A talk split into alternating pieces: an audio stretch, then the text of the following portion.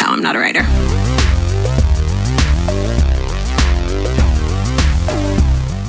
No estoy confundida, solo soy bisexual. La secundaria fue la peor época de mi vida. Siento que no encajo en ningún lado. Me corrieron del trabajo por ser lesbiana. Ya no quiero fingir con chicas. Siento que este cuerpo no es mío. Mis padres me aceptan y dicen que me aman. Salir del closet fue lo mejor que me ha pasado. ¿Cómo se lo confieso a mis padres? Para mi hermano, soy su hermano. Ayer mi novio cenó en casa con mis padres. Amo lo que hago, siendo lo que soy. Bienvenidos al podcast No No, Soy Soy Moda. Moda.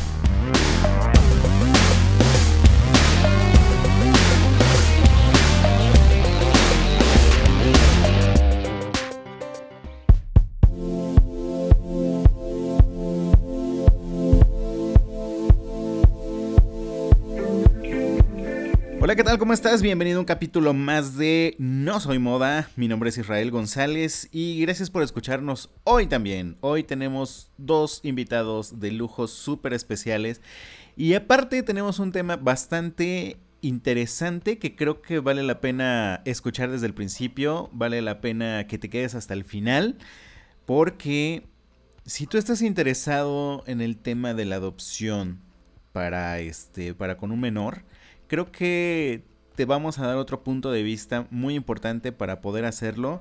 Y esto, bueno, lo va a hacer nuestros queridísimos amigos Joselo y Luis. Chicos, bienvenidos a No Soy Moda. Hola Israel, gracias por la invitación.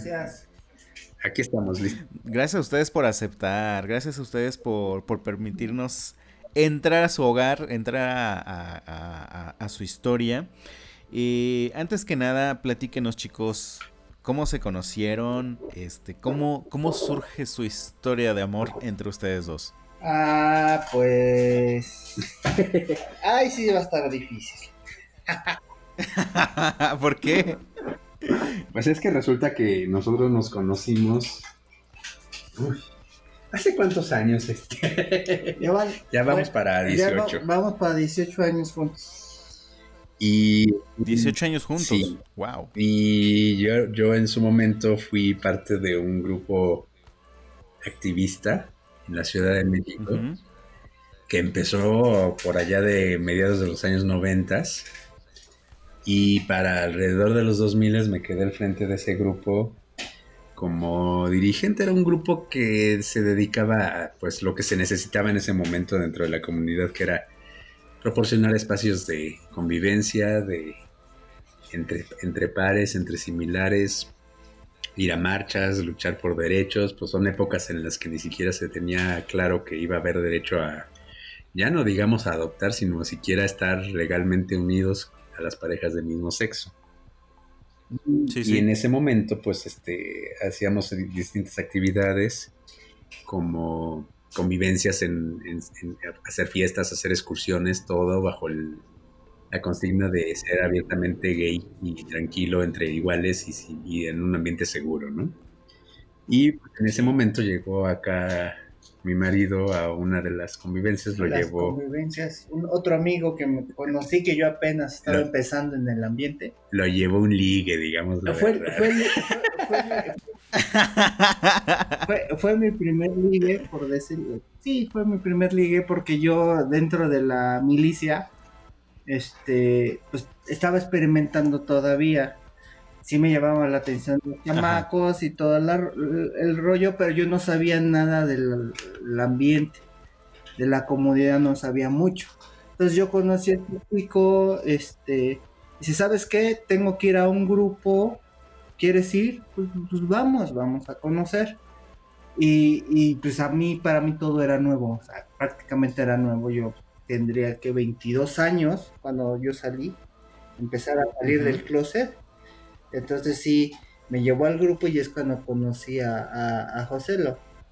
Entonces dije, bueno, wow. Pero yo venía con el otro Hola. Sí, entonces ahí es donde empezaron las, este, las miraditas. Bueno, él ni siquiera me pelaba. Yo ni me enteré, digo, Él yo ahora que te voy a... Él ni siquiera se enteró porque dice, ¿cómo yo, siendo dirigente del grupo, me voy a meter con alguien que, que apenas si lo conocí, ¿no? Entonces, pues yo, a, a partir de allí, el, el ligue que yo llevaba, pues fue que fue de nada más, en- ya sabes, que es el ligue de un día para otro y ya, Ajá. adiós, ahí nos vemos. Pero yo empezaba a ir todos los, los días que se, este, que se juntaba el grupo para ver si él me, me, este, me hacía caso. Me ponía enfrente de él, me estaba al lado de él, pero no, no, Y yo en la baba, yo y, la- todos los del grupo, y todos los grupos, no es por presumir, pero todos querían conmigo. Ajá. No, que el chico y que, que está nuevo y el militar. Aparte, pues ya sabes el fetiche que hay entre muchos de la comunidad de, de estar con un militar, ¿no? Sí, un uniformado. No sé. Es así como que uno de los máximos de muchos, de, o, o muchos como, como de casi casi llevan su colección de militares, ¿no? Entonces, este. Y yo, pues por mi lado, pues sí, seguía yo en el grupo, pero pues dirigiéndolo, ¿no? Entonces, un buen día nos fuimos a una excursión, a un balneario. Y, y acá el muchacho que me acorrala en una piscina y me dice, bueno, ¿me vas a hacer caso sí o no? Sino para ya, este, irme para otro lado, ¿no? Y ¿Qué- yo así de que, qué- "Ay, Dios cuál- mío". cuál? Es conmigo. Yo, yo como, ¿por qué? No? y no porque, porque yo realmente no lo tenía dentro de mi radar en el aspecto, como él dice, de, vamos, no en su momento. Ay, tú disculparás el, el- el escándalo, pero estamos en casa. Es- No te preocupes, no te preocupes. en un momento en el que, pues dije, bueno, ok, pues vamos a intentarlo, ¿no? A ver de qué sale. Yo venía saliendo también de, de una relación complicada, no tra- digamos que en, en mi estado sentimental no era el óptimo para empezar una relación y se lo aclaré. Y aparte también le dije a, a- a Luis claramente, ¿no? A ver, mira, este, estar conmigo no es simple. De entrada soy complicado. Y de, y de- y de salida, pues mucha gente me conoce en el ambiente y te van a decir de todo. Sí, sí. Desde que soy la peor de, lo- de todos, o sea, soy la peor de las más malas, la, la peor de todas, hasta que, pues, que yo me meto con, con X, Y o Z y créesle todo, duplícalo y luego me preguntas a mí de ver si es cierto, ¿no? Porque, pues tú sabes cómo se maneja muchas veces eso de las envidias y los- las intrigas y Sí, todo. por ¿no? supuesto. Y más cuando eres más joven todavía. Exacto.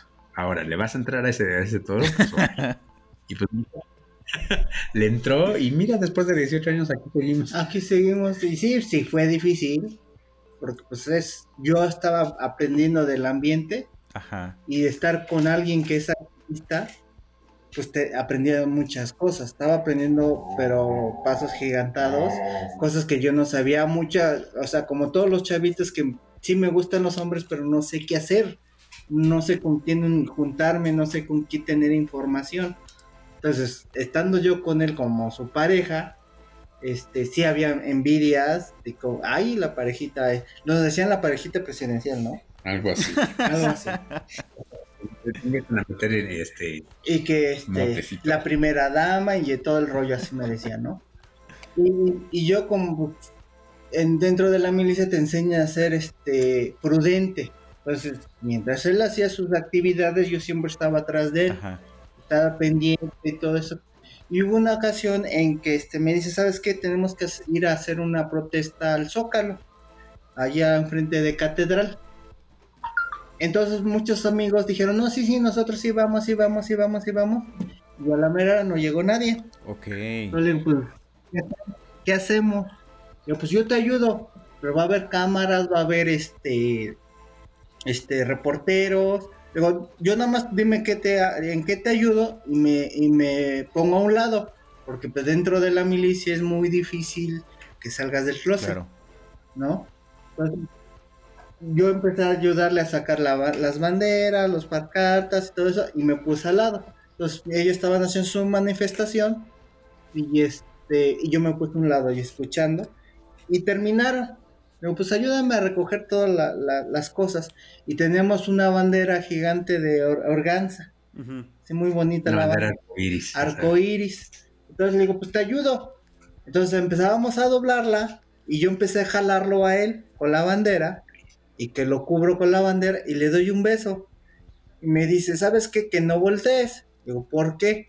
Porque alrededor habían como 25 reporteros y camarógrafos alrededor de nosotros porque nos dimos un beso envueltos de la, en la bandera arcoíris. Ok. Pero haz de cuenta que le dije, voltea en Miss Clayroll y, y sonríe a la cámara.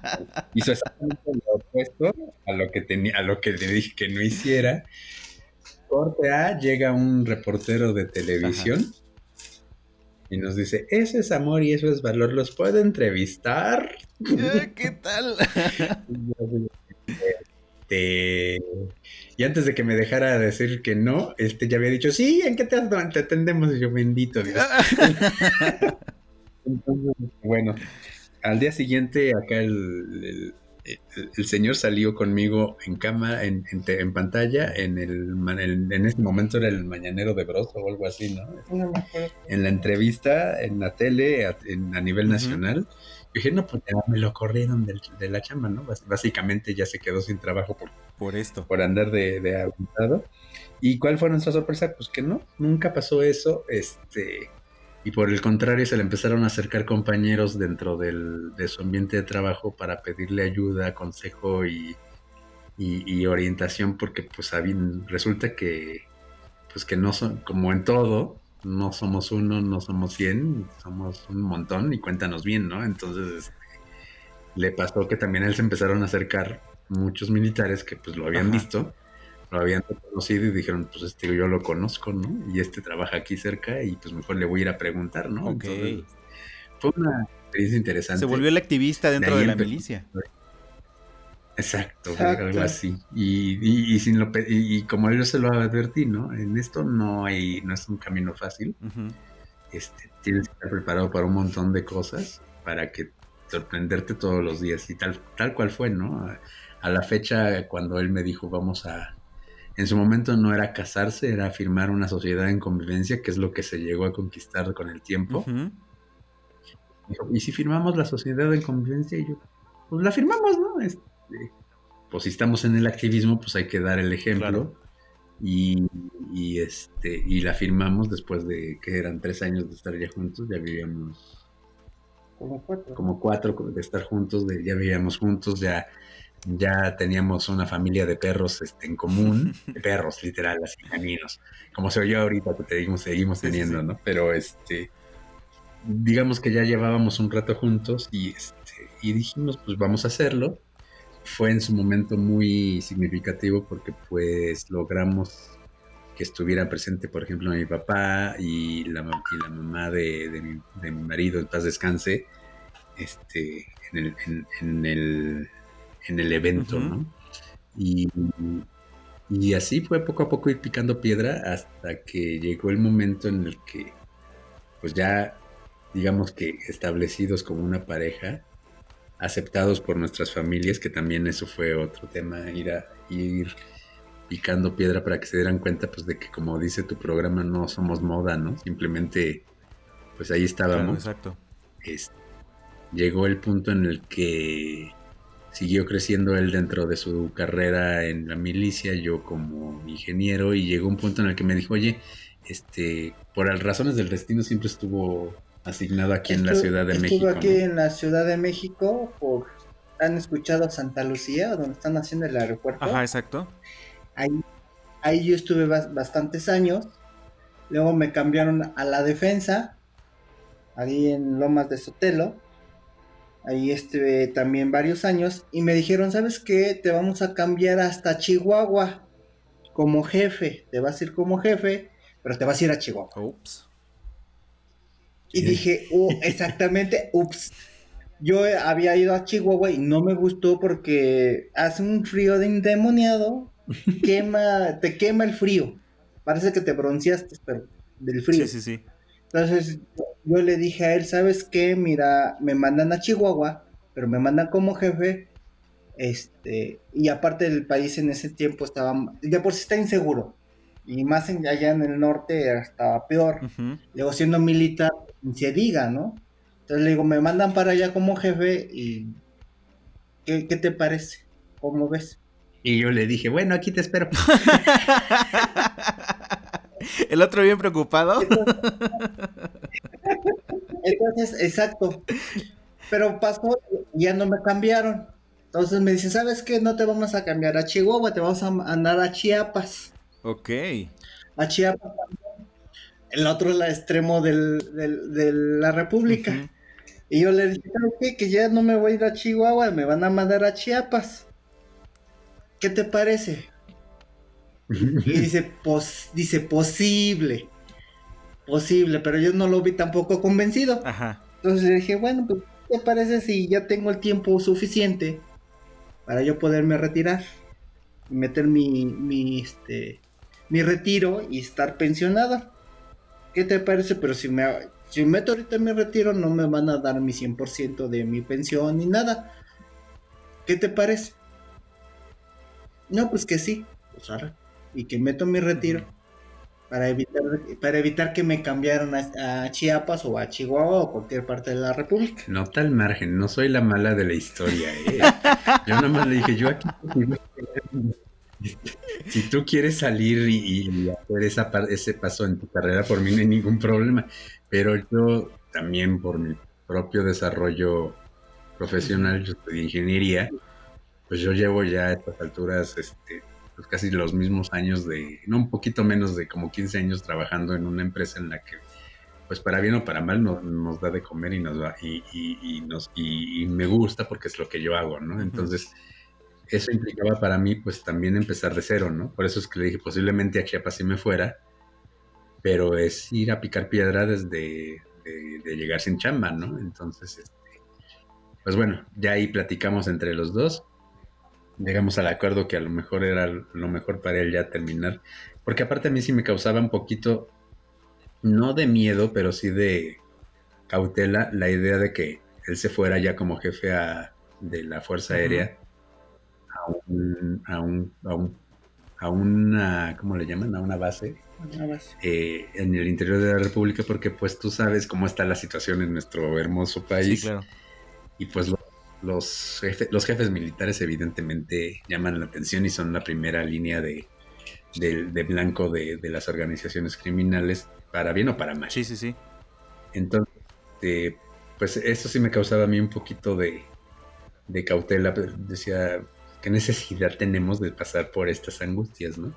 Porque a lo mejor vamos, nos vamos, te identifican quién eres o identifican con quién llegaste y el que termina secuestrado soy yo, ¿no? Entonces, Sí, exacto. y yo lo a trabajar y ya me veía yo este bien bien bien, bien feliz de- en las compras en el mercado en Chiapas y todo pero dije no sabes qué yo honestamente no este quiero seguir aquí.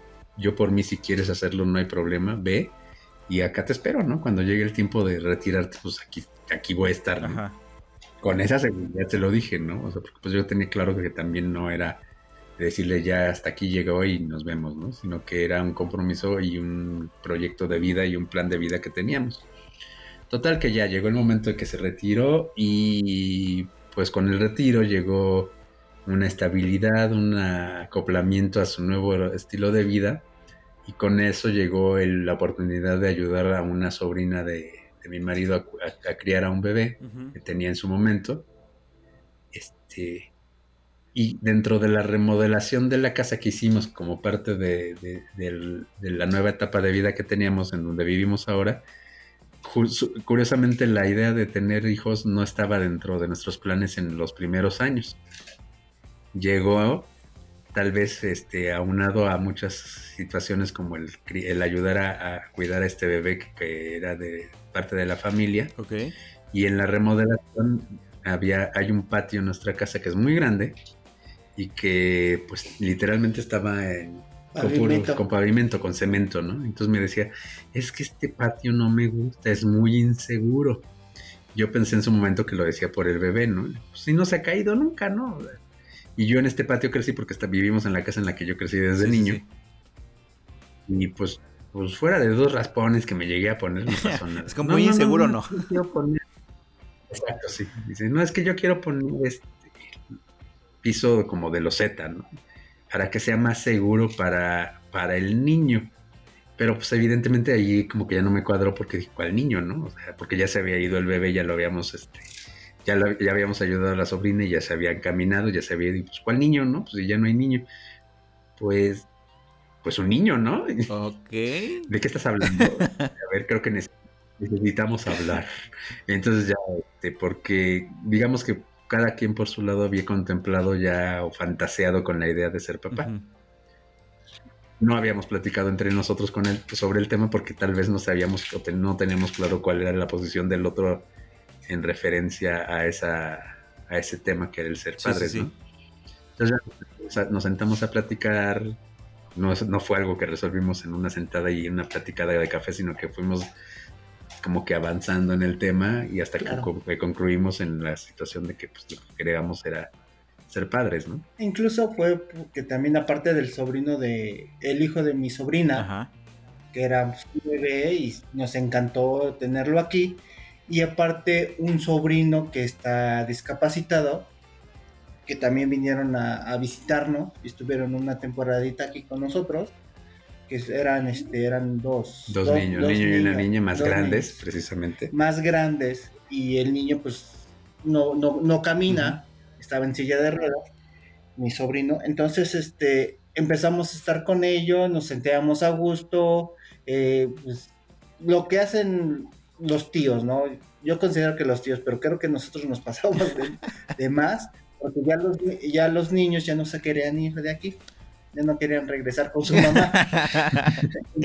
La magia de los tíos. Entonces, Sí, Exact- sí, exact- incluso el niño este que menciona Luis un día me dijo, tío, ¿tú cómo te apellidas? Pues mi apellido perengano de tal. Ah, se oiría bonito mi nombre con tu Ah, apellido, ¿qué ¿no? Y yo. Eh, Así me la tiró de, de- de directa. ¿no? Ajá. Entonces te digo, entonces de ahí también eh, empezó a alimentar la, la paternidad, ¿no? Porque dijimos, no, pues no hacemos las cosas mal, ¿no? O sea, Estamos muy bien. Y es cuando empezamos a, a- a ver, pues, ¿qué te parece si empezamos a, a, este, a buscar, a, a investigar qué se, qué se requiere para hacer una adopción de, de bebé? Empezamos mal, como todos, que no teníamos nada de información, que no sabíamos nada, o sea, era un, de- como te dijo, era un desierto, ¿no? Que no, que nada más se veía las bolas de, de zacate rodando. no sabíamos nada, o sea, nada. Empezamos a buscar casas hogar, casas cuna, fuimos a una. Incluso organizaciones privadas que supuestamente te facilitan el proceso. Ajá. Y lo único que descubrimos con el tiempo es que sí este, te facilitan el proceso porque ellos se encargan de hacer muchas cosas, pero te van pen- poniendo como cuotas en cada paso que, que haces. Y que a final de cuentas es lo mismo que en un proceso de adopción por parte del DIF, que es el, el único que facilita las adopciones realmente. Legalmente, el, el único que entrega, que entregan niños Sí, es claro. el DIF. Y todas las organizaciones privadas lo que hacen es a través del DIF hacer eso. Pero pues como que es como, como lo veo así como que te, te facilitan el, el paso de que, a ver, ok, ya te hicimos el curso y ahora nos vas a dar como cuota voluntaria tanto para seguir con el siguiente procedimiento, ¿no? Que es lo mismo que haces en el DIF, tú ya lo tendrás también más claro. Y, y ahora sigue entregar una carpeta con documentos y aquí viene otra cuotita de tanto, ¿no? Entonces, literalmente le estabas financiando la existencia de estas Organizaciones. organizaciones por algo que puedes hacer literalmente gratis en el en, en el, en una instancia que se llama el DIF, ¿no? Claro, y nosotros también estábamos pensando adoptar un bebé. Como todas las parejas Como empiezan todas con la las misma parejas ilusión. que ¿no? empiezan la, la- pues un bebé, un bebé, hasta incluso estaba mencionando hasta de dos años, ¿no? Ajá. Con eso nosotros estábamos bien. Pero ya con estas experiencias, con la investigación, con viendo toda la situación y viendo también mis, lo- mis sobrinos, ¿no? Que ellos no tenían ni dos años, tenían más, tenían seis, siete años, ¿no? Entonces, viendo la situación, la experiencia que tuvimos con ellos, sí podemos, podemos hasta con uno más grande, ¿no? y, y- y ver, y aparte con un niño discapacitado, también podemos. Entonces empezamos a ampliar más nuestra, nuestro panorama. Y aparte, pues, mucha gente, un bebé, no te dejan verlo tan fácilmente, no te dejan, ah, es que tienes que, si es un bebé, tienes que soltar tanto dinero, y si es un bebé, no, este, hay que ver que cómo está el niño, O sea, e- era muy complicado en, en ese entonces cuando nosotros empezamos. Y empezamos, tardamos dos años, ¿no? Haciendo investigación. Haciendo investigación. Fueron dos años de investigación, investiga- nada más. Investigación. Ah, sí, bien- porque si lo íbamos a hacer, lo íbamos a hacer bien, ¿no? O sea, O sea, a- investigación, vi- viendo dónde podríamos hacer los trámites, eh, e incluso viendo cuánto dinero podríamos des- des- este, desembolsar, ¿no? Porque también veíamos que, si, eh, como te dijo este José Luis, que este, hay que quitar dinero, hay que sacar dinero, hay que, para el trámite hay que sacar más dinero y, y por esto. Entonces, Porque aparte estábamos muy desorientados, o sea, no estábamos claros de que, lo como ahora tenemos claro que el DIF es el único que realmente proporciona este es- o facilita estos procesos. Y, y también era un... Hay mucho hermetismo al respecto porque ya que estás dentro te das cuenta que no somos ni la primera, ni la última, ni la única familia de, de dos papás o de dos mamás, ¿no? Claro. Pero para entrar en ese círculo, la verdad es que no te la ponen fácil muchas veces y no está hablando mal de nadie, simplemente ahora los entiendo porque es un proceso que, que es delicado y que a final de cuentas los únicos interesados en tener una familia no somos los adultos, el interés superior de, de los menores es ser adoptados y estar en una Claro, familia. claro. Entonces es un proceso muy, muy cuidado y que una vez que estás dentro te das cuenta que, pues que no todo el mundo tiene la apertura de decirte, oye, vete por aquí o hazle acá. Y bueno, por suerte tuvimos la, la guía de una pareja de amigos que tuvieron a su bebé desde, desde recién nacido, desde que nació prácticamente, y ellos tenían más claro cuáles eran los pasos, nos, nos compartieron su, su experiencia. A, a, a, la fecha de hoy son de las familias con las que más convivimos y con las que nuestros hijos más conviven, porque ellos fueron quienes nos dijeron, vete por aquí, hazte por allá, y aún con eso, pues fuimos este, Ajá. dando nuestros, nuestros pininos en una instancia del DIF que no resultó tan favorecedora. Era un poco más cerrada en, en cuanto al tema de las adopciones, Adopciones. homoparentales. Sí, con decirte de que sí nos contactaron con el DIF y fuimos al DIF de la Ciudad de México al principio. Ajá. Y fuimos con el jefe de psicólogos de, de- de- del DIF de la Ciudad de México. Pero pues nosotros sí nos dio los requisitos, nos dijo, mira, pueden hacer esto, esto y esto, pero ya no nos orientó más. Entonces nosotros vimos allá, pues, este, donde está el DIF nacional, ver lo del curso, porque dice, ahí tenemos que hacer un curso. Entonces dije, no, pues vamos a ver. Y llegamos, no sé cómo, ni nos dimos cuenta cómo llegamos al DIF nacional a solicitar el curso de, de padres. Es- y llegamos al DIF nacional, ¿no? Cuando hicimos ese curso. Fue el curso Y ahí no fuimos al sin estar conscientes realmente de en qué que si era, si era realmente el DIF de la Ciudad de México. O sea, no sabíamos la diferencia de la de la ciudad y la del Sí, sí, sí, nacional. exacto. Entonces, bueno, entramos a ese curso, nos hicieron firmar un papel de- en el que estábamos conscientes de que no había niños menores de 8 años para dar en adopción. Este, dijimos, pues firmamos, ¿no? Lo que queremos es este, empezar con el proceso administrativo. Y bueno, corte A, después de un año de, de proceso administrativo, nos dijeron que no había manera de, de que fuéramos viables porque nuestros estudios no identificaban quién iba a ser el papá y quién la mamá. Los estudios psicológicos. Entonces, Los estudios psicológicos de algo que, que psicológicamente no es Ajá. cuestionable. Claro, o sea, yo hasta le digo, la, eh, la verdad, sí, yo sí me enojé. Yo era, yo digo, como, como militar que soy, sí me enojé, sí les grité, sí les dije de cosas. Digo, es ilógico que yo, o sea, es ilógico que este, un hombre o yo nos embaracemos y para ver que si soy, mam- si soy mujer o soy hombre. Sí, exacto. Digo, es ilógico ustedes. Entonces, ¿quiénes son los psicólogos? Ustedes son los psicólogos, no yo. O sea, eh, eh, y sus exámenes están muy mal. Entonces, al director de psicólogos del DIF le regalamos hasta un libro para que lo leyera. para que pero terminamos dándoles bibliografía. O que sea, nosotros tema. estamos Bien por dando- esa, les bien por dimos esa. eh, dándoles información a ellos y diciendo, prácticamente les dijimos que eran unos inútiles, que no sabían y que no eran profesionales, principalmente a las psicólogas. Yo así se los di a entender. Porque le dije, no, ¿cómo vamos a saber, cómo van sus estudios o su este, examen que están haciendo psicológico? ¿Quién va a ser la mamá y quién va a ser el papá? Si somos dos hombres. o sea, ¿qué parte no les algo- queda clara? Es algo ilógico. Y aparte entonces- los dos con barba y bigote, o sea, o como sea, que... es algo ilógico. no sé si tenían, no, o, o no tenían la capacidad de profesional o les fallaba algo en sus ojitos porque de plano no había manera, ¿no? Las- las- yo, yo como militar las cuestioné, porque le dije, pues, son las profesionales, son las que estudiaron, son las que deben de saber cómo está y cómo interpretar lo que están haciendo ustedes, Sí, no yo. Son dos papás. Entonces, sí, nos fuimos indignados, nos fuimos enojados, nos fuimos frustrados. Y, y dije, yo le dije a él, ¿sabes qué? Vamos a solicitarle al DIF todos nuestros papeles, toda nuestra información y buscar otra forma donde, donde, este, donde irnos. Que a final de cuentas, como te comentaba yo en la práctica previa que tuvimos, pues no fue tanto perder el tiempo porque por lo menos nos quedó claro, pues primero que hay muchas organizaciones que lucran con el proceso de adopción y la ilusión de muchas personas que quieren ser papás o mamás, ¿no? Tache por eso. eh, poniéndole. ¿Ah? O sea, le ponen precio a, a cada uno de los pasos de, de algo que es un proceso totalmente gratuito dentro del DIF. Ajá, exacto. Eh, después, pues aprendimos también, a- aprendimos a comprender cuál era el proceso que tienes que seguir, ¿no? Y entender las razones por las cuales muchas veces te recomiendan adoptar a un niño que no sea recién nacido o que no sea un bebé.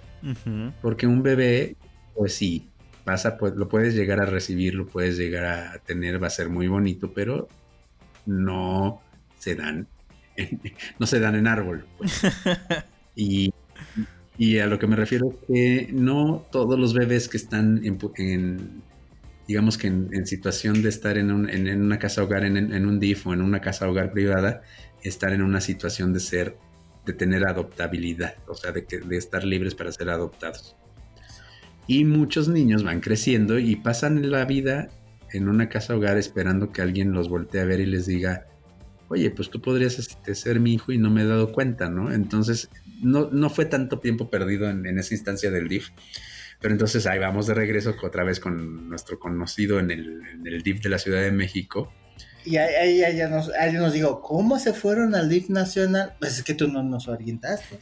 No nos dijiste Entonces qué fuimos a dar edificio otra era. vez al DIF de la Ciudad. Me dijiste que viniéramos a solicitar aquí el curso con ustedes. Fuimos al curso del DIF nacional por, y él pensó, es que a lo mejor ya no quisieron adoptar. No, estábamos en el DIF nacional. Haciendo todo lo que no, bueno, todo lo que teníamos que hacer, Ya, pero es- en la instancia ajá, equivocada. Entonces ya volvimos con él y no saben qué, vayan a esta dirección. Ahora sí ya nos orientó, ya nos dijo, vayan a esta dirección, ahí les van a recibir los papeles, todo lo que requieren para hacer. Volvimos a hacer otra vez el curso de este de padres con, con el DIF de la Ciudad de México. Eso fue en febrero. En febrero de hace tres años. En, en feb- 2016, en fe- en febrero. Ajá. Llegamos al edificio que está en Miscuac. el Ahí estaba. es- estaba ahí. Ahí fuimos a hacer el curso. Este, tardamos dos meses, porque el curso fue de dos meses. Este, Un mes, ¿no? ¿un mes? Sí, fue un mes más o Un, menos. un mes. Entonces, este, ahí fuimos a hacer el curso, nos recibieron, íbamos recomendados por el, el muchacho este del DIF. Entonces nos atendieron bien, luego, luego nos anotaron al siguiente sesión de curso, nos metimos y ahí estuvimos siempre puntuales. Y este terminamos, nos presentaron a la subdirectora, todo muy bonito, o sea, Para marzo ya teníamos, para abril, perdón, ya teníamos este, una propuesta porque evidentemente ya teníamos más claro cuál era el proceso y cuál era nuestra oferta para recibir a un menor. Sí. Entonces nuestra oferta fue muy clara, estamos abiertos a un niño de 0 hasta 10 años, niño o niña, podremos recibir un grupo de hermanos inclusive, y si hay algún tipo de discapacidad, no hay problema alguno, ¿no? Entonces eso le daba al DIF, digamos que una- un abanico muy amplio de posibilidades, ¿no? Porque Y a ustedes pues también. no, ¿no? estábamos exacto no no estábamos limitando el queremos un niño de de cero a un año y o sea vamos como que entre más específico eres pues más te puedes tardar en llegar a tener una propuesta nos propusieron a dos niños que en su momento pues no, no teníamos muy claro quiénes eran y que a la fecha llevaban tres años en la casa, pero que dijimos, pues sí, ¿no? ¿Por qué no? Vamos a ver de qué se trata con ellos. Y fue todo el- ese proceso de, de- del proceso administrativo fue realmente rápido, porque para junio de ese mismo año, pues los niños ya estaban en la casa, ¿no? tuvo sus asegúnes como todo, pero fue realmente un proceso más ágil, más abierto. Y con el paso del tiempo hemos descubierto que hay varias instancias estatales del DIF que son mucho más ágiles en estos temas, como la Ciudad de México, como Coahuila, por ejemplo, son muy buenas instancias para intentar hacer un proceso de adopción. Sobre todo en familias homoparentales. Sobre todo Claro. familias homoparentales, exactamente. Y, y bueno, a final de cuentas fue un proceso muy interesante porque eh, yo, yo te comentaba, creo que todo estaba predestinado para ser de una cierta forma, ¿no? Nuestros hijos estaban esperándonos de alguna forma y nosotros los estábamos esperando a ellos, ¿no? Entonces fue un proceso lindo porque empezamos a conocer a nuestros hijos que venían de una historia de vida muy difícil. Ambos estuvieron institucionalizados, como les llaman en el DIF, desde prácticamente desde bebés.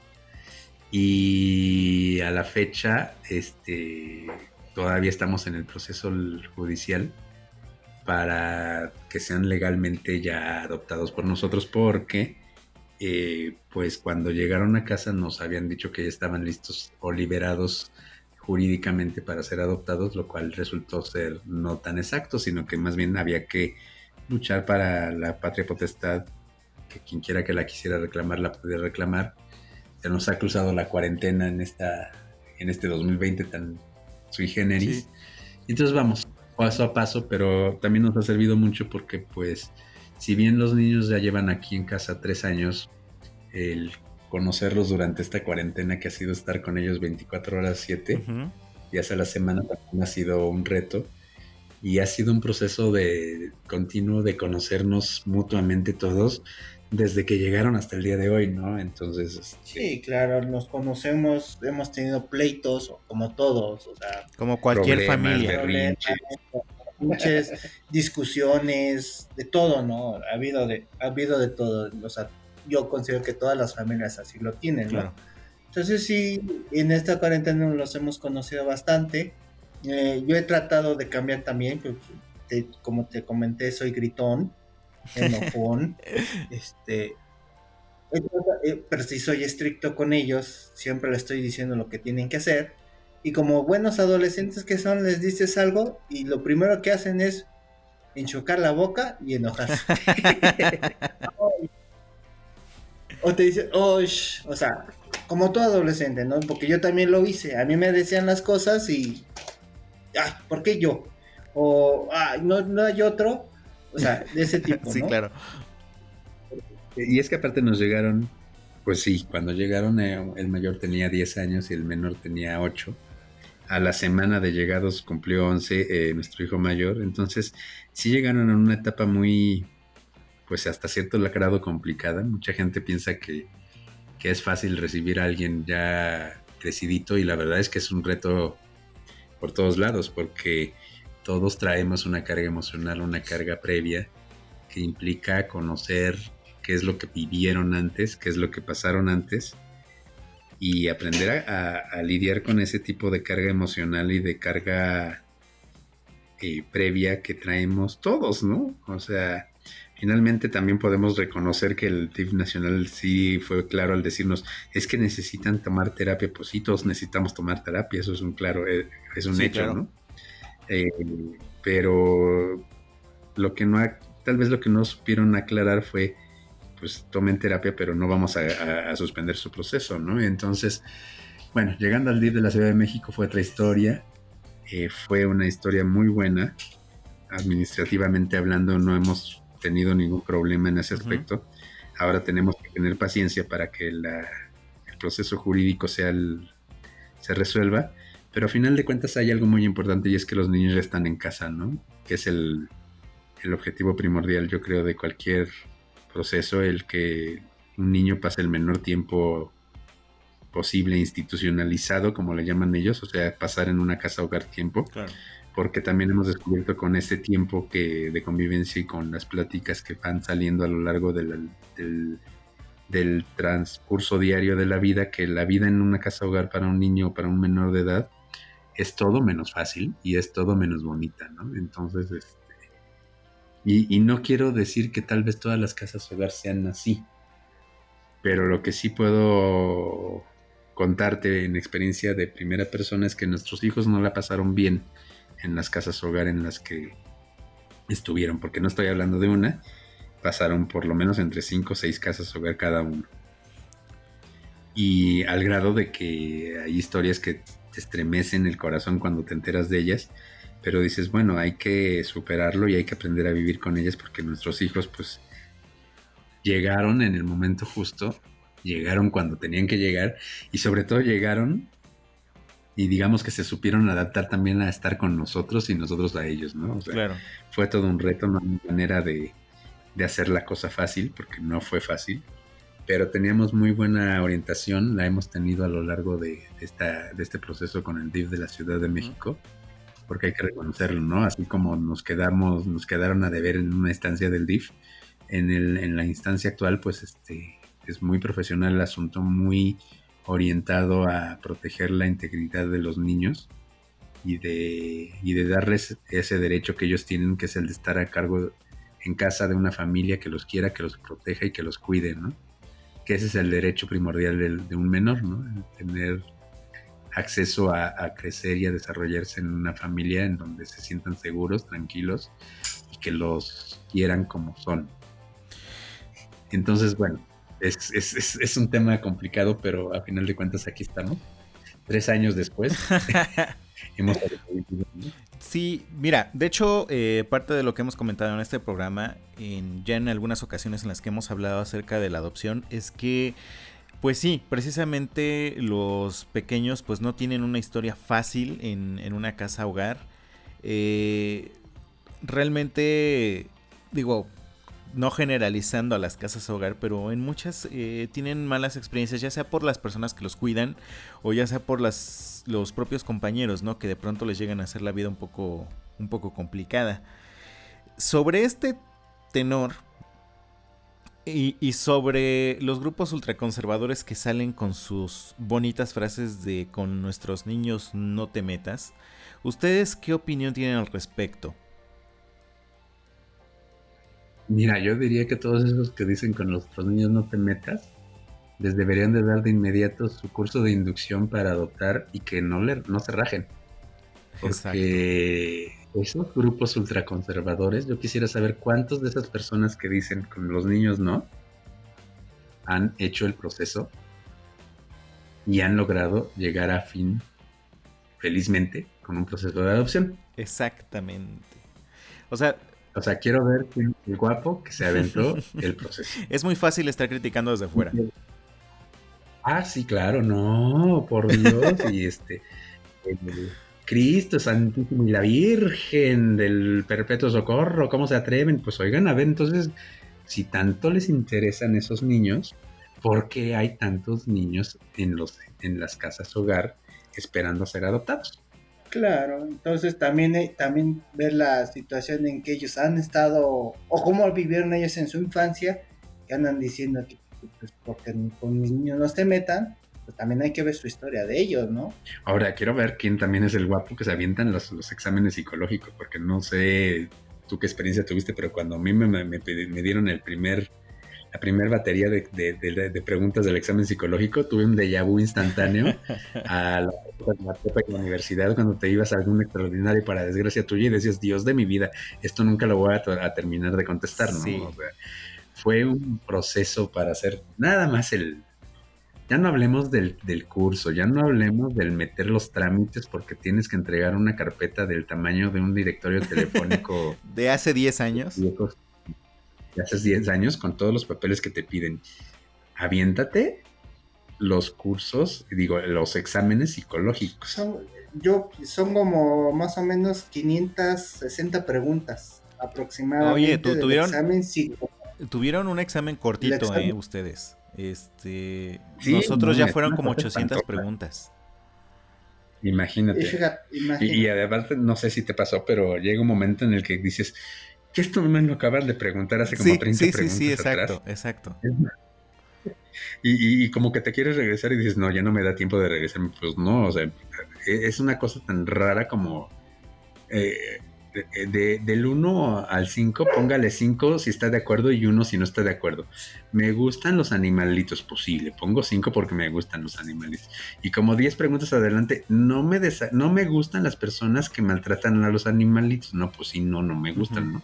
Y como otras 10 preguntas adelante, estoy en contra del maltrato animalista. ¡Ah! Espérate. A ver, espérenme tantito. Sí. Por poner un ejemplo muy burdo, Sí, ¿no? sí, sí. Realmente es que no, no, tal vez no es exactamente ese tipo de pregunta, esa pregunta, pero llega un punto en el que dices, este, ya, ya no entendí que me preguntaron y estoy seguro que ya lo contesté. Y estoy seguro que si me, si me atoro un poquito más no voy a terminar, entonces este, vamos a hacerlo, ¿no? Entonces, todos esos grupos conservadores, yo quiero saber, sí me porque neta, es una pregunta muy interesante que me estás haciendo.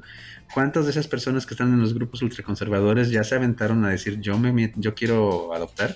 ¿Y cuántos han logrado tener, concluir y llevar a término una adopción exitosa dentro del proceso que implica eh, tener un, un- hijo del corazón, como yo les llamo, porque la verdad es que son tan hijos como, como si los hubieras parido, ¿no? O sea, te duelen igual. Te causan el mismo problema y te causan las mismas lágrimas, angustias y sustos que un niño que si lo hubieras tenido de manera biológica. Exactamente.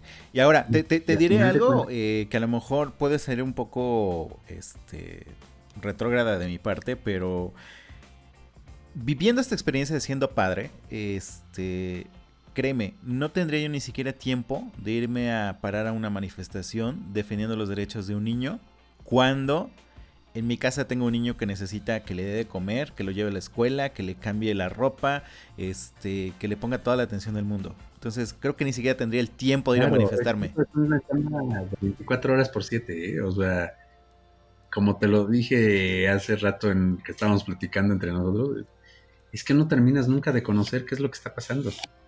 Y siempre viene una sorpresa nueva y siempre viene una experiencia nueva y siempre viene algo que tienes que entender. Y uno como adulto, tú lo dices muy bien, ¿a qué horas tienen tiempo de irse a meter en otras cosas?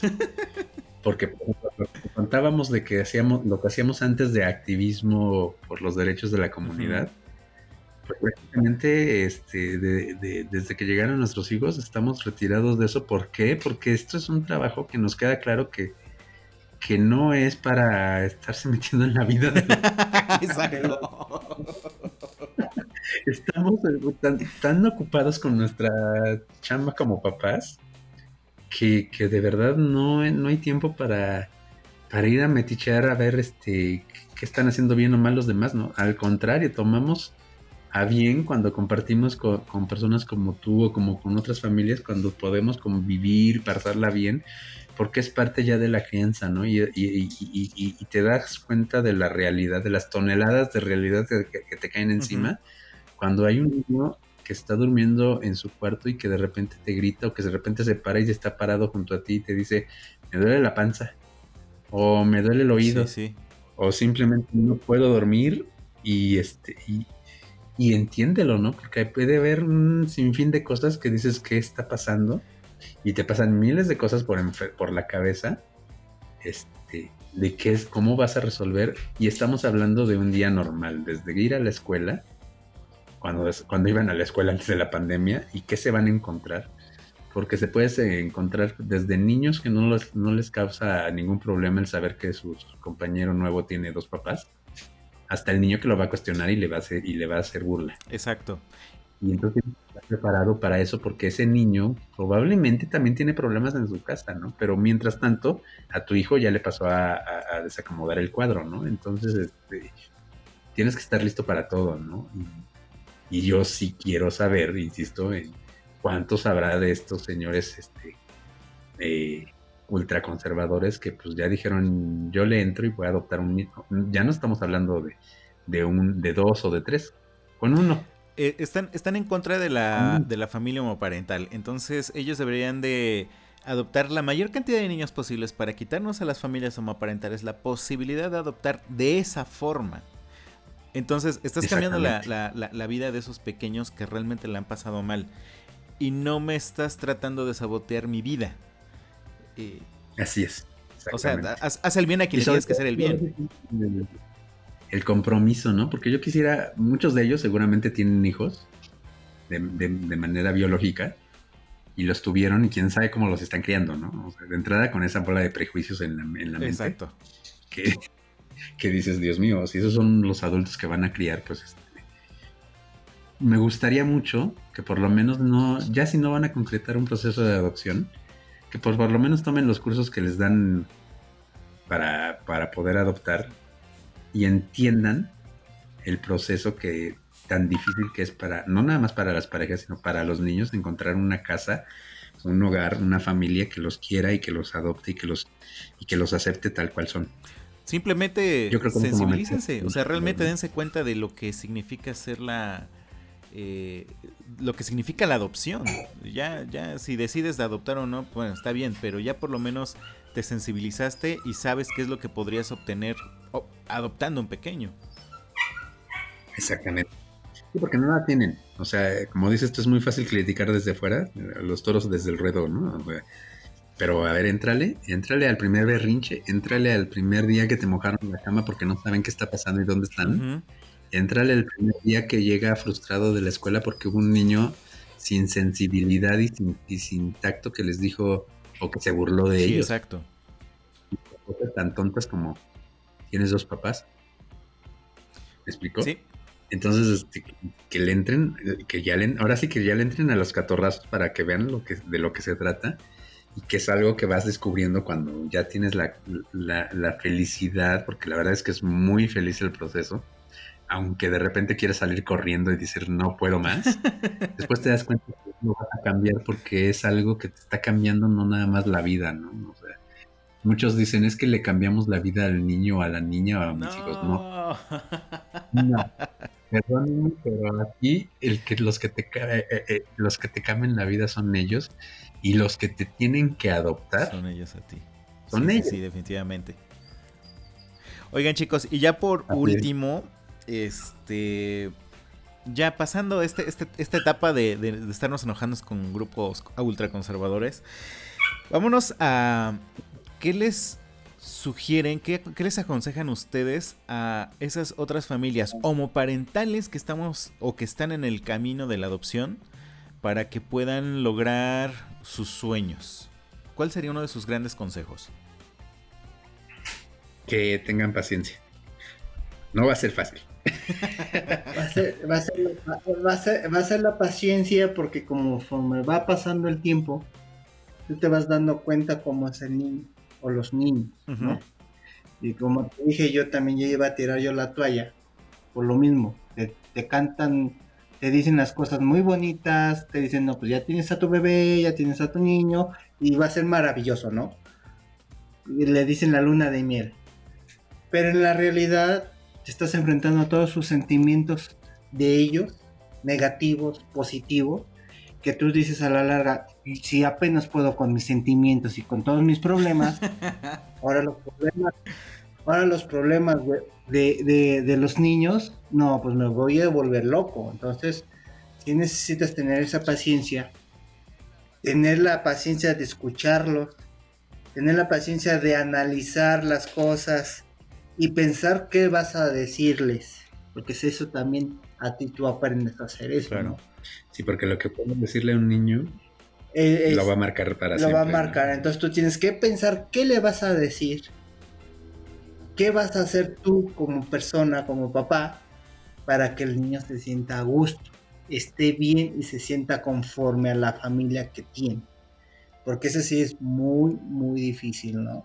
Bastante difícil. Y yo, y yo, no sé, tal vez me voy a oír muy, este, muy eh, empleado de, de- del, del- del que no me fue bien. Ajá. Pero yo, yo, yo, sí les voy, no nos fue bien con, con este DIF en el que nos dijeron no tenemos niños menores de 8 años. Neta, si en su corazón quieren encontrar un amor más profundo, más grande del que pueden comprender, y, y quieren de verdad hacerlo, no se cierren a decir, sí, hay muchos bebés. No todos los bebés se pueden adoptar, no todos los bebés están en situación de ser adoptados. Pero hay muchos nenes, en nuestro caso en particular nuestros hijos llegaron, uno recién prácticamente nacido y otro muy chiquito, a ser institucionalizados. Y pudieron llegar a nuestra casa teniendo 10 y 8 años. Y hay muchos niños que van a ver pasar la vida en una casa hogar y a los 18 años les van a decir, gracias, si aprendiste algo o no en estas casas hogar, no sabemos, pero aquí ya no puedes estar. Entonces tóquense un poquito el corazón, medítenlo mucho y dense cuenta de que hay muchos niños esperando tener la oportunidad y que, y que han visto pasar muchos niños en esas casas hogar en las que están, yéndose a otra a, vivir con sus familias. Y muchos de ellos se quedan esperando y nunca encuentran una familia. Piénsenle muy bien cuando hagan una oferta de, de, adopción ante el DIF. Eh, porque hay muchos niños que tienen 7, 8, 9, 10, incluso adolescentes, esperando encontrar una familia que los que los lleve a vivir en su casa. Y créanme que no por eso van a perderse. Sí, se van a perder la cambiadera de pañales, va. Pero se van a, perder también de que el crecimiento que hay en un nene que llega a tu casa y que nunca ha estado en una familia y que lo ves cómo florece, que lo ves cómo crece, que lo ves cómo cambia, que lo ves cómo evoluciona que te llena el corazón de una cosa que yo no entendía hace mucho tiempo y que es un verdadero orgullo. Es un, un sentir que te palpita el corazón cuando te dicen por primera vez papá o papi o mapa, como me dice uno de mis hijos, pero que te dice, te simbra desde la punta de la cabeza hasta los pies, el darte cuenta de lo estamos logrando, no va a ser fácil, no es fácil, pero al final te reconforta mucho cuando llegas y te abrazan y te quieren besar y, te quieren que los cargues y quieren que juegues con ellos y no te dan un solo centímetro, un solo minuto, un solo segundo de tranquilidad. Porque sí, son niños, necesitan cariño, necesitan amor y necesitan su atención. Pero te, te recompensan con una cantidad de amor tan grande que de veras no sabes, llega un momento en que dices, me mereceré tanto cariño de este chamaco. De veras, me, lo he merecido, me, he hecho acreedor a esto, porque son niños que tienen tanto amor para dar y tanto cariño y tanto, tanto que decirte y tanto que compartirte, que no te va a alcanzar la vida para comprenderlo, pero sí te vas a dejar una satisfacción como pareja y como persona gigantesca, ¿no? El verlos crecer, el ver crecer sus habilidades, el ver crecer su confianza, el descubrir que los puedes reenfocar en cuanto a, cómo enfocan la vida, en cómo ven cosas tan simples como el hacer ejercicio, descubrir que vienen condicionados muchas veces de una manera para ver el ejercicio físico como un castigo y reenfocarlo a que sepan que es un es algo divertido, que es algo que se hace por placer, que es algo que se hace por gusto, el, descubrir sus habilidades, el, descubrir sus, sus, sus pros y sus contras. No toquen el corazón para decir si podemos con alguien que tenga más edad, porque no saben lo que están pasando todos esos niños allá afuera, buscando la oportunidad de que alguien los reciba en su casa. Y yo, de primera persona, y creo que también aquí mi marido presente podría decirlo, no va a ser fácil. Tengan mucha paciencia, no vienen con manual y si te caen toneladas de realidad en cuanto están en tu casa, porque dices, ¿y ahora dónde le apago el berrinche? ¿Y ahora dónde le cambio el, chip para que entienda que eso no se puede hacer o que no puede aventarse desde la, desde la litera hacia abajo para ver cómo que si aterriza o no? O sea, va a ser todo un, proceso de aprendizaje mutuo, porque ellos también te van van a aprender a adoptarte y cuando al final te digan papá, o te digan mamá o te digan papi o mami, vas a sentir que todo valió la pena. Y este, y cuando tengas que ir a pelear para que los maestros entiendan cuál es su situación o que entiendan a entenderlos, este, te vas a sentir bien contento cuando al final de cuentas te digan, eh, quisiéramos tener más papás como ustedes involucrados con la crianza de sus hijos, porque realmente muchos de los niños que están en esta escuela no los pelan ni sus papás. Entonces ahí te das cuenta que tal vez no lo estás haciendo tan mal y que puedes llegar a hacerlo mejor, ¿no? Porque siempre aprendes todos los días. Y yo por lo menos les diría, abran su corazón, porque su corazón va a ser tocado de una manera inimaginable por un pequeñito una pequeñita que tal vez los está esperando para que llegue a cambiar y a crecer su vida como nunca se lo imaginaron. O si no hagan, adopten uno de 10 años y después, ya que estén convencidos, adopten un bebé. Ok. Ya tienen las ciencias. o sea, podría ser también, ¿no? O, sea, o, o adopten una, un, que tenga una- un niño de 10 y su hermano de 5, también podría ser. O sea, hay muchas opciones. Entonces, ahí, ahí va a haber muchas experiencias y hay muchos niños ahí que necesitan realmente tener esa familia. No importa quién sea, mamá, papá, abuelita, tío, y- pero que necesitan ese, ese cariño y, y eso es lo importante, que estén ellos en familia, que los quieran. Chicos, de verdad muchísimas gracias por, por este gran programa que tuvimos el día de hoy. Eh, digo, me han dejado desde feliz con su historia, eh, demasiado pensativo con esta última reflexión, casi me hacen llorar porque... Porque sí sé eh, que, es, que, es, que es una realidad, ¿no? No es, no es un tema fácil. eh, tanto no es un tema fácil el adoptar como no es un tema fácil el- lo que viven los pequeños. Y pues lo mejor que se les puede ofrecer en este mundo es un hogar lleno de amor. Sea una familia homoparental, sea una familia heterosexual, pero lo que necesitan estos pequeños es un hogar con amor. Un lugar en donde en algún momento crecen y se van, tengan la seguridad de que pueden regresar a este lugar que los vio ser felices, ¿no? Exacto. Pues chicos, muchísimas, muchísimas todo- gracias. Mándeme. Agradecemos a ti la oportunidad de, de dar esta, de compartir esta experiencia, ¿no? Porque eh, creo que falta mucha información. Sí, por supuesto. Que ojalá eh, con el paso del tiempo la gente se tope no con ese desierto que nosotros nos topamos en el que había puras bolas de, de, de sácate dando vueltas alrededor y preguntabas en dónde puedo ir y nadie te decía a dónde. A que empiece a ver esta apertura porque sí se puede, o sea, no crean que es algo, que es algo imposible, es algo que se puede lograr, pero sobre todo es algo que podemos facilitar en muchos aspectos, ¿no? Siéntete con la confianza, por favor, de, de, de- de compartir nuestro contacto con alguien que te lo pregunte Claro, por supuesto. Porque a mí se nos ha, se nos ha acercado también muchas personas para pregun- preguntar y pedir información y, y con el corazón se los damos porque sí, como bien decimos, es un trabajo de 24 horas por 7, incluso para concretar esta entrevista contigo me tardé creo que una semana. Exacto.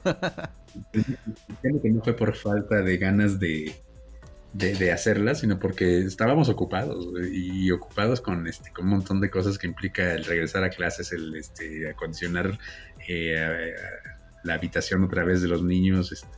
pero a final de cuentas te das cuenta que valió la pena y que tal vez me tardé un poquito, pero sí, que aquí estamos para, para poder dar, compartir información o por lo menos escucharlos o por lo menos decirle, vas bien, échale ganas, este, no te desesperes y, y que sepan que no son ni los primeros ni los últimos, que no hay perfección, que esas familias ideales que de repente nos queremos plantear y que, y que presentamos en redes sociales muchas veces existen, pero no. O sea, todo tiene sus asegúnes, todo tiene sus, sus idas y sus, sus subidas y sus bajadas, pero vale la pena. Y, y si hay alguien que quiera contactarnos, eh, con toda confianza, aquí estamos para ayudar. Claro, y eso es para que también los podamos orientar. Y como tú y nosotros que tenemos ese proceso, que estamos en proceso de adopción, también los podemos enseñar. Es como dicen vulgarmente, hay que ser escuela, hay que tratar de este de enseñar a los otros que quieran dar cariño, dar amor a otros niños que, que lo necesitan, pues los podemos orientar. No somos este ahora sí magos, pero sí los podemos abrir el La base camino de la experiencia. para que ellos puedan hacer claro claro y, y que ellos también tengan esas ganas pues adelante con mucho gusto nosotros los podemos orientar. Tú también los puedes orientar que también estás en el Claro. proceso. Este que le digas sabes que a mí me pasó esto pero te puede pasar con nuestros amigos que también les pasó esto que puedes hacer con otros o sea hacer una red para poder nosotros también enseñarles a las personas sean homoparentales o heterosexuales con mucho gusto se las podemos dar. El proceso es, es el mismo. O sea, no hay, no, hay, no hay vuelta de hoja. El chiste es de que esos niños salgan de esas casas hogares y tengan una familia. Exacto, chicos. Pues muchísimas gracias. y también gracias a ti por escucharnos. Recuerda que si nos escuchas en, en iTunes Podcast, por favor, eh, pues regálanos un comentario, cinco estrellitas. Eso nos ayuda a llegar a más y más y más personas. Y por favor también comparte este capítulo que la verdad vale muchísimo la pena. E igual síguenos en nuestras redes sociales, en Instagram como no soy moda-podcast, en Twitter como no soy moda-p y en Facebook nos encuentras como no soy moda el podcast. ¿Sale? Muchísimas gracias por escucharnos. Adiós.